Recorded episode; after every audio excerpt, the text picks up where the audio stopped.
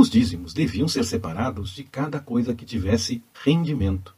Não deviam descuidar do levita, viúvas, órfãos, peregrinos e aqueles com necessidades, que poderiam usufruir do alimento que era separado por conta desse dízimo.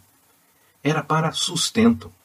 E a ideia de comprar perto do local de oferta está presente.